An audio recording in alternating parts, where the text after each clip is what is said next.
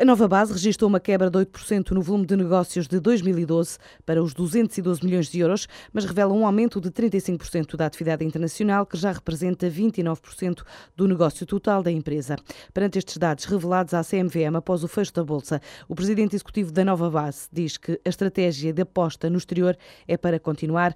Luís Paulo Salvado lembra ainda que a tecnológica apostou também o ano passado na criação de 250 postos de trabalho qualificados em Portugal. Os resultados de, de 2012 são claramente positivos. Portanto, a atividade eh, internacional cresceu 35%, portanto, eh, representando já hoje eh, quase 30% do nosso negócio total, é 29%. O componente de serviços também, eh, também aumentou e com isso foi-nos possível criar bastantes postos de trabalho. Nós criámos mais 250 postos de trabalho altamente qualificados. Penso que nessa, situação do país é, é, muito interessante, nós conseguimos fazer isso. E ao nível dos indicadores da rentabilidade, também tivemos uma, uma melhoria expressiva face ao ano passado. Tudo isto refletiu também numa, numa, num excelente desempenho ao nível da geração de cash, que bateu um novo recorde. Eh, em 2012 gerámos eh, um valor aproximado dos 23 milhões de euros, portanto, o que é, digamos, um máximo novo eh, para a nova base. Perante um lucro de 7,9 milhões de euros e o IBTA a rondar os 18 milhões, o Conselho de Administração da nova base vai propor a distribuição de um dividendo aos acionistas na ordem dos 10 cêntimos por ação na próxima Assembleia Geral da empresa, prevista para o início de maio. Nós temos uma política que diz, portanto, nós pretendemos pagar entre 30% a 40% dos resultados líquidos. Eh, nós, como estamos numa posição de balanço forte,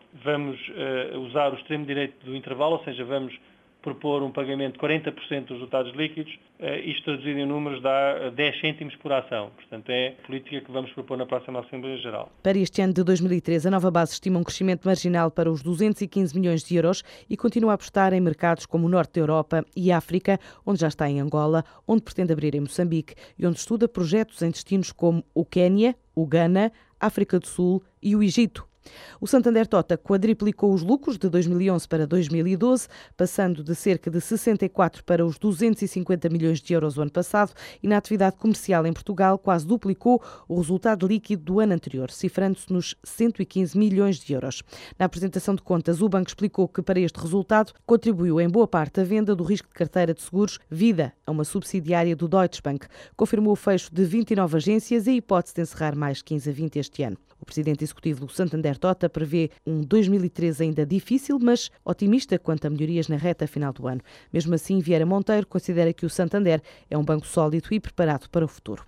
Com o rating que temos, com o acionista de referência que temos e ainda por sermos o banco com melhor eficiência no mercado, com dos melhores resultados recorrentes da banca comercial doméstica com os capitais e rácios a níveis muitíssimo superiores àquilo que são exigidos pela lei, com uma situação de liquidez confortável, com uma qualidade de crédito bastante boa, somos um banco sólido e bem preparado para enfrentarmos o futuro. No balanço e contas, o presidente do Santander Tota confirmou a saída de 110 trabalhadores em 2012, justificadas com processos de reforma normais e algumas reformas antecipadas, podendo este ano sair mais 90 pessoas.